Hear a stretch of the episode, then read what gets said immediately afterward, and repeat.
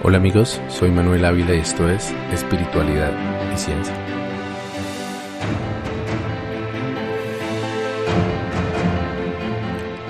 Los seres humanos nacemos, crecemos y morimos en medio de una cantidad de conflictos que permanentemente nos obligan a cuestionarnos y hacer concesiones. Pero no me refiero solamente a conflictos con otras personas, que también los hay y en abundancia, sino los conflictos internos con los que tenemos que lidiar mientras tratamos de entender quiénes somos y qué queremos. En el episodio número 4, La experiencia de la realidad, les contaba sobre las investigaciones en neurociencia que han determinado que la conciencia no es una sola, que es monolítica y objetiva, sino que dentro de cada uno de nosotros existen varias expresiones de la conciencia que en su conjunto conforman lo que percibimos como el yo individual de cada uno. Estas partes de nuestra conciencia perciben y comprenden el mundo de maneras diferentes, mientras que para nuestra mente primitiva el mundo es un entorno peligroso en el que o somos cazadores o nos convertimos en presa. Para nuestra mente de mamíferos somos animales gregarios que necesitan cuidar a sus crías y vivir en sociedad. Y asimismo, la parte de nuestra conciencia que habita en el neocórtex cerebral percibe una realidad temporal que las otras partes del cerebro no conciben y que nos hace pensar en términos de predicción y planificación hacia futuro. Nosotros percibimos todo esto como diferentes perspectivas de la misma realidad, pero desde el punto de vista neurológico son literalmente diferentes entidades conscientes que comparten recursos de nuestro cuerpo.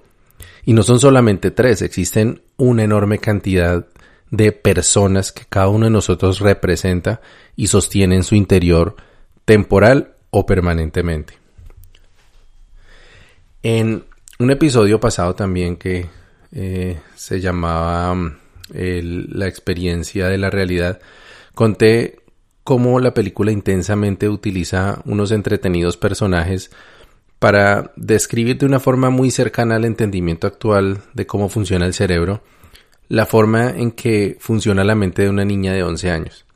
En la película se mostraba alegría, tristeza, enojo, disgusto y temor como entidades cuasi independientes que controlaban la mente de Riley, la protagonista.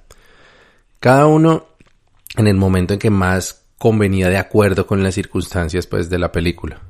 Sin embargo, si viste la película, tal vez te habrás dado cuenta que ninguno de los personajes de la mente de Riley son puramente la emoción que representan. En algunos momentos vemos alegría triste o asustada, eh, al personaje tristeza sonreír con un asomo de alegría y a desagrado, que es la niñita verde, molesta con los demás. Con seguridad para ser más interesantes a los personajes los crearon con matices emocionales, porque de pronto había sido muy molesto eh, que esos personajes fueran 100% alegría, tristeza o desagrado todo el tiempo. La cuestión es que las múltiples conciencias que forman nuestra mente corresponden más con los personajes de intensamente tal como los mostraron que si hubieran tenido una única emoción cada uno. Cada una de estas conciencias o personas, para utilizar el término que definió Carl Jung, es una parte de nosotros que utiliza nuestro cuerpo, nuestros sentidos y las tres capas que forman nuestro cerebro, de las que hemos hablado ya en repetidas ocasiones. Por lo tanto, cada persona que habita nuestra mente tiene una parte instintiva, una parte social, una parte que es autónoma y trascendente, o sea, también como unos objetivos, unas, unas proyecciones. Esto quiere decir que cada persona, como lo digo, tiene eh, sus propios objetivos, sus propios miedos, unos rasgos de personalidad y una forma de ver el mundo muy específicos de cada uno. Esto es importante porque como vamos a ver más adelante, de estas características individuales de, esas personas que tenemos dentro de nosotros, es que surgen los conflictos de los que quiero hablar en este episodio eh, hacia el final. Pero vamos a ver ahora los tipos de personas que habitan dentro de ti. El primer grupo eh, serían las fuerzas instintivas, de los que hablamos en el episodio 15, Ángeles y Demonios, esas entidades que algunas religiones consideran demonios, que para nuestros ancestros nativoamericanos son los animales internos que debemos conocer y domar para que se sometan a, la voluntad de nuestro ser y no al revés, que tengamos que someternos a ellos. Nuestros instintos surgen de las partes más internas del cerebro y son primitivos, salvajes, implacables. Su principal objetivo es asegurar nuestra supervivencia, presionándonos para que satisfagamos nuestras necesidades básicas, alimento, jerarquía, territorialidad, seguridad. Normalmente estos instintos no toman características de persona en condiciones normales, sino que se activan cuando nuestra vida está en peligro o cuando hemos desatendido una necesidad fundamental. Sin embargo, en algunas ocasiones, estos instintos encuentran oportunidad para apoderarse de parte de nuestra conciencia. Entonces, ¿cómo es esto? Vamos a verlo. Esto pasa como cuando alguna circunstancia negativa o una experiencia difícil, que generalmente sucede durante la niñez, crea la percepción de que necesitamos la protección constante de uno de estos instintos. Por ejemplo, un niño maltratado, que crece con el miedo constante a ser atacado, puede encontrar en la agresividad una forma de evitar que alguien más abuse de él en un futuro. Una persona también, por ejemplo, que haya sufrido de falta de afecto o de validación o de aprobación cuando era niño, puede desarrollar, cuando es adulto, un apego por la validación y la conexión que recibe a través del sexo. Y así sucesivamente, o sea, son vacíos que van quedando y que en muchas ocasiones estamos como invocando a estas fuerzas instintivas para que los llenen. En estos ejemplos, la fuerza instintiva es invocada con tanta frecuencia que construye su propia personalidad. O sea, como que se queda ahí. En condiciones normales, la rabia debería venir e irse, el hambre debería venir e irse cuando ya han sido satisfechos. Pero en estos casos se quedan y empiezan a construir personalidad, o sea, actitudes, costumbres y una forma de ver el mundo que no tienen nada que ver con el peligro o la ausencia o la carencia inicial que pretendía proteger, sino que en este caso ese, nuevo ser que se forma dentro de nosotros tiene como único objetivo asegurar su propia existencia, protegerse a sí mismo de desaparecer. Y, desaparecer sería algo que sucedería instantáneamente si el ser que habita eh, en, esa persona, en ese cuerpo, se da cuenta que no necesita de esa persona eh, ficticia y simplemente la disuelve. Pero vamos a ir por partes. Dije que estas personas instintivas surgen a partir de un evento negativo, pero no me refería necesariamente a traumas violentos. La verdad es que todos tenemos al menos una o más de estas personitas habitando dentro de nosotros. Lo que para nosotros los adultos puede ser algo insignificante o divertido, en la mente de una niña o de un niño puede resultar traumático. Si piensas en tu infancia, si recuerdas tu infancia, seguramente recordarás esos eventos que nadie supo que te marcarían para toda la vida, pero que aún los tienes presentes y que son parte de o que, forman una parte de tu personalidad o de tus personalidades. En cualquier caso, hay momentos en la vida en los que nos encontramos vulnerables en algún aspecto de, de ella, de nuestra vida, y sentimos que necesitamos algo de, de que poder aferrarnos. Entonces es cuando aparecen estos instintos de protección y de supervivencia, que en su forma sensible son impulsos y miedos, básicamente. Pronto es evidente que ante una situación que se prolonga en el tiempo, estos instintos no son útiles, porque pues ellos, como decía, tienen como objetivo ayudarnos a sobrevivir, pero ya cuando se ha satisfecho la necesidad, pues ya no sirven para nada. Entonces, normalmente ellos se repliegan. Pero recuerda que si nosotros lo que necesitamos es algo a que aferrarnos, entonces lo que pasa es que no dejamos ir a ese instinto que nos hizo sentir bien o protegidos por breves momentos. Puede ser que nos aferremos a un sentimiento de víctima que nos causa un temporal placer masoquista o a llenarnos de comida o aislarnos o agresividad o sexo.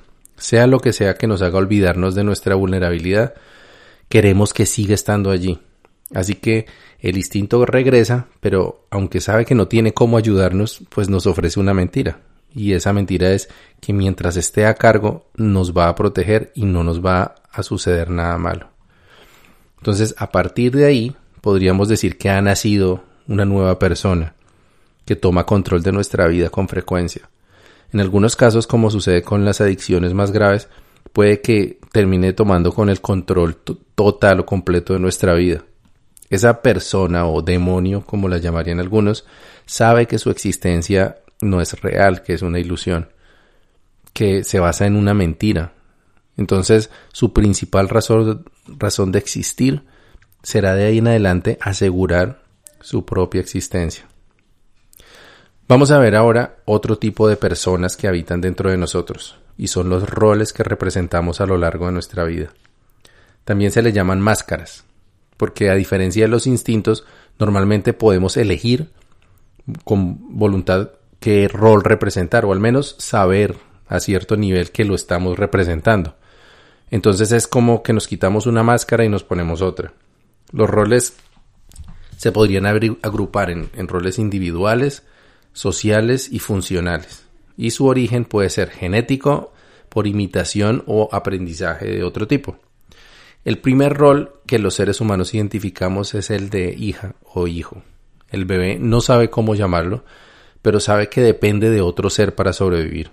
Así que aprende a comportarse y ver el mundo en función de esa relación con su madre y más adelante con, con sus dos padres. Luego el niño aprende que también es hermano de alguien, entonces crea una serie de comportamientos y de formas de ver el mundo que utiliza solamente cuando está con su hermana o con su hermano. Y más tarde descubre también que tiene una identidad de género, que puede ser femenino, masculino o diverso, y aprende a comportarse como tal, según las normas sociales de su entorno, el ejemplo que ha visto de los adultos a su alrededor, eh, lo, que ha, lo que ha aprendido en la sociedad, pero recordemos que igual nace de adentro hacia afuera y después como que se moldea de acuerdo con la sociedad. Estos son los roles individuales que, que tienen un fuerte origen genético. A medida que un ser humano crece, empieza a adquirir roles sociales, como el de estudiante, amiga, enemiga, ciudadano, cónyuge, miembro de un partido político, fan de un grupo musical, aficionado a un deporte o un pasatiempo, etc.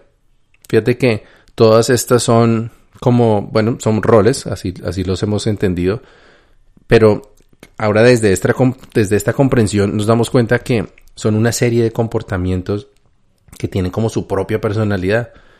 Y todos estos o los imitamos de alguien o los aprendimos o incluso algunos puede que los hayamos creado. Y finalmente tenemos los roles funcionales que elegimos, aprendemos y cultivamos como parte de nuestra interacción con la sociedad y el, y el afianzamiento de nuestro propósito de vida. En esta categoría de roles funcionales se encuentran los roles profesionales, como profesora, ingeniera, electricista, artista, los roles de servicio también, como confidente, alguien que ayuda, consejero, protector, pionero, y los roles jerárquicos también, como jefe empleada, maestra aprendiz, o las posiciones sociales, de, de clases sociales también. Recorriendo esta lista, es posible que hayas pensado cuáles de estos roles has representado ya en tu vida, cuáles son más importantes hoy en día o cuáles quisieras representar en algún momento. Lo relevante es que comprendas que ninguno de estos roles es quien eres tú, pero a la vez tu personalidad está formada por las personalidades independientes que tienen los roles que has encarnado. A diferencia de las personas formadas por tus instintos, esas personitas que tus instintos crean dentro de ti, estas personas que hablamos de los roles, las personas rol, son normalmente aceptadas o elegidas voluntariamente por ti y cumplen un propósito útil. las otras no, porque las otras decíamos que, que solamente deberían actuar cuando tienes una necesidad apremiante, pero cuando se convierten en una personalidad basada en ese instinto, pues ya no tienen una función real. En este caso, pues estos roles que son profesionales, roles de servicio, roles sociales, pues sí son útiles para nuestra vida. La excepción sería cuando la sociedad te ha asignado un rol que no corresponde con tu ser y has tenido que representarlo de forma obligatoria. Este es el caso de, de personas que tienen una identidad de género distinta a la que usualmente corresponde con su sexo biológico. De cualquier manera, tú tienes la capacidad de ponerte o quitarte esas máscaras y de forma más o menos natural puedes representar a la otra persona de tu repertorio, sea, del repertorio de roles que tienes, sin, dar, sin darte cuenta ni siquiera que estás haciendo esto, que estás eh, cambiando de máscara. Por esta razón, a estas personas, eh, personalidades, podemos llamarlas personajes también. De la misma forma que un actor que ha creado o estudiado un papel puede adaptar a voluntad la personalidad, características y acciones de un personaje ficticio, cuando se sube al escenario, todos representamos nuestros personajes cuando estamos en el escenario que forma el contexto de nuestra vida en la cual nos encontramos en el momento. Tal vez habrás notado que eres una persona cuando estás en el trabajo y otra muy distinta cuando estás con tu pareja o con tus hermanos. Cambias de expresión, de vocabulario, de actitudes y hasta el tono de tu voz cambia. Esto es porque cada máscara tiene sus colores y sus formas de acuerdo con el contexto.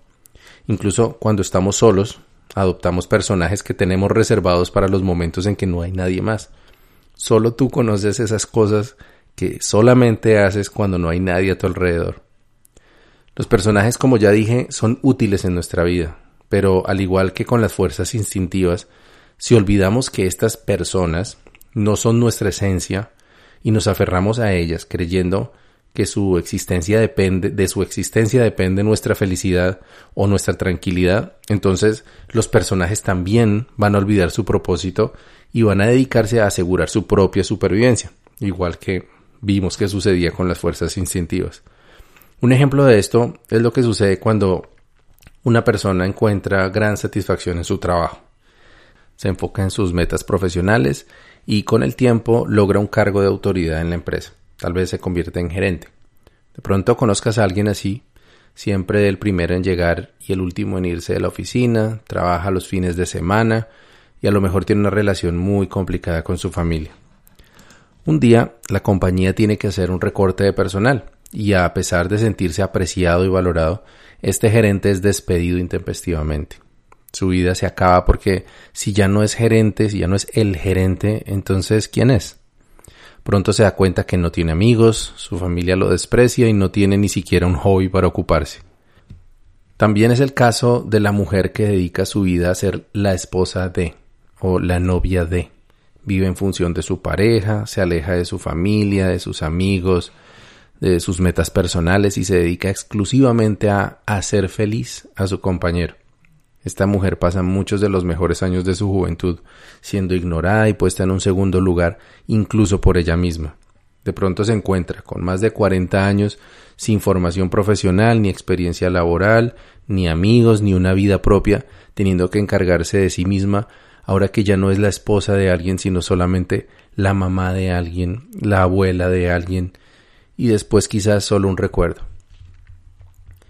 Lo que acabamos de ver es el teatro de la experiencia humana, donde cada uno de nosotros somos un, escenario y todos los personajes y las máscaras que llevamos dentro son los actores que representan el drama de la experiencia humana. Cada personaje es una parte de lo que somos y a la vez ninguno es realmente la esencia de nuestro ser. Lo peor es que cada personaje representa su propia obra, con su propio libreto y su propio concepto de lo que debe ser el final del show.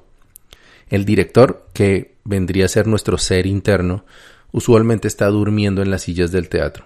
Y los invitados a la función, que son nuestros familiares, amigos y conocidos, apenas llegan a conocer una parte de lo que somos dependiendo de qué máscara nos pongamos cuando nos relacionamos con ellos. En esta confusión de máscaras y libretos que representamos, los objetivos, ideales y visión del mundo de cada personaje entran en conflicto unos con otros, creando lo que se conoce como disonancia cognitiva. Esto es lo que pasa cuando alguien, por ejemplo, asiste a una iglesia, lee la Biblia y asiente con aprobación cuando el ministro dice que hay que obrar con misericordia, amar hasta nuestros enemigos y obrar como lo haría Jesucristo. Luego se va para su casa enciende el televisor con las noticias y empieza a vociferar que a los ladrones habrías que matarlos, que esas ratas si no es con plomo no aprenden. Y así son. Esta es la razón por la cual siempre hay tantos menesterosos en las puertas de las iglesias y en sus alrededores, que aprovechan que los feligreses salen con la máscara de piadosos todavía puesta y son más propensos a dar limosnas generosas. En cambio, no vas a encontrar indigentes pidiendo limosna a la salida de los cajeros automáticos porque la gente sale del banco con la máscara de personas austeras y ahorradoras después de haber visto el exiguo saldo de su cuenta de ahorros. Esta es también la razón por la cual nos saboteamos a nosotros mismos. Alguien, por ejemplo, eh, decide terminar por fin la carrera que empezó a estudiar hace siete años, compra sus libros, paga la matrícula, hace un horario de estudio así con marcadores de colores y escarcha y lo pega encima del escritorio. Todo funciona perfecto hasta la tercera clase. Entonces, el yo rumbero se subleva y vuelve el trago, vuelve la fiesta y los trasnochos de siempre, prometiéndole al yo estudioso que la siguiente semana sí, van a sí se van a poner juiciosos con el estudio. Y así sigue. Y aquí viene la reflexión final de este episodio. ¿Será que tenemos que abandonar los roles y las máscaras y negar nuestros instintos? ¿O tal vez buscar que cada rol que representamos tenga los mismos objetivos y que no haya conflictos? Ni siquiera vale la pena que consideremos esta posibilidad porque ninguna de las dos opciones es posible. Los gnósticos y otras escuelas esotéricas hablan de aniquilar los egos, que es la palabra con la que se refieren a los personajes y los roles de los que hemos hablado. Pero la realidad es que ningún maestro esotérico que yo haya conocido ha podido mostrar en su experiencia de vida una ausencia de las contradicciones y disonancias cognitivas que se manifiestan cuando dos personalidades entran en conflicto. Incluso un maestro de quien yo personalmente admiro muchas de sus enseñanzas, Osho, mostró en su vida contradicciones entre sus enseñanzas de paz, libertad, humildad y verdad, con las posiciones que tomó o que dejó de tomar en su camino como líder de la comunidad Rajneshpuram en los Estados Unidos. Si conoces a Osho y te interesa esa historia, te recomiendo que veas el documental de Netflix Wild Wild Country. Es excelente. Las contradicciones siempre se van a presentar porque en la experiencia humana cada rol que representamos cumple un objetivo diferente y muchos de esos objetivos son excluyentes mutuamente o al menos son muy difíciles de reconciliar. Pero esto no quiere decir que no podamos valorar el aporte que cada una de nuestras máscaras le puede dar a nuestra vida. En todos los ejemplos que he puesto hoy de máscaras en conflicto y de máscaras que entran en conflicto entre sí, hay cosas valiosas por rescatar. El gerente de la empresa es probablemente alguien muy eficiente organizando. Eh, ¿Y qué tal si también utiliza ese talento para organizar su vida o sus relaciones de una forma que sea eficiente y saludable? La esposa de alguien seguramente es hacendosa, cariñosa y dedicada con ese alguien, pues quizás podría utilizar esas virtudes con ella misma, ser cariñosa con ella misma, usar la misma dedicación que aplica a su pareja con otras relaciones personales y con su propio proyecto de vida.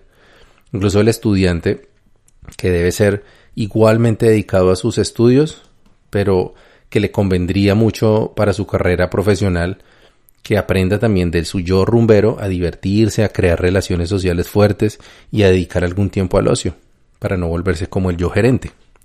Entonces, ¿cuál es el secreto para lograr este equilibrio? Pues hay que despertar al director de la obra, ese que está durmiendo entre el público mientras sus personajes se agarran del pelo y se patean sobre el escenario. Ese director de la obra es tu ser interno, tu divinidad interior. Este ser es la conciencia pura. No desea nada, no busca nada. Es presencia en el aquí y el ahora. Su finalidad es ser. Su forma de llegar a ese fin es siendo. Su, poder reside en existir simplemente. A diferencia de todos los personajes que se crean a su alrededor, el ser es el único que verdaderamente existe, que no puede ser destruido. Su función es ser Señor y Maestro o Señora y Maestra, que controla y que ilumina nuestra vida. Lo mejor es que no necesita aprender nada, para eso están sus creaciones, que son los que aprenden. El ser solamente tiene que estar presente, estar a cargo. Cuando el ser sea enseñorado, entonces aparece una de sus mayores virtudes, que es la coherencia. La coherencia no es la ausencia de contradicciones, sino es la presencia de un propósito. Es como los hilos de un tejido. No es que todos los hilos tengan que ser del mismo color y que no haya contrastes. Es que esos colores y esos contrastes formen un patrón, un diseño, tengan un propósito. Del mismo modo, el ser se encarga de que cada una de las máscaras que nos ponemos todos los días sirva al propósito más elevado de nuestra conciencia. Sin la luz del ser, Nuestras personalidades simplemente imponen sus objetivos individuales y los realizamos a pesar de que entren en conflicto y que saboteen nuestros propósitos. Cuando el ser está despierto, los personajes consultan al director antes de ejecutar cualquier acción, y si esa acción le sirve al propósito elevado del ser, entonces se le permite actuar. ¿Y sabes cómo puedes despertar tu ser? Solo tienes que seguir el mismo camino que compartí en el episodio sobre el secreto para poner fin al sufrimiento. Observar de momento en momento, autoobservarnos, permanecer presentes en el aquí y el ahora. Difícilmente vas a encontrar otras instrucciones en, mis charlas, porque es lo que he comprobado por mí mismo y lo que me ha ayudado a sanar muchos dolores y aspectos en la vida. El yagé es una excelente herramienta para facilitar ese proceso, así como lo es la meditación, pero el secreto es uno solo, presencia en el aquí y el ahora. Buen camino y buena brisa.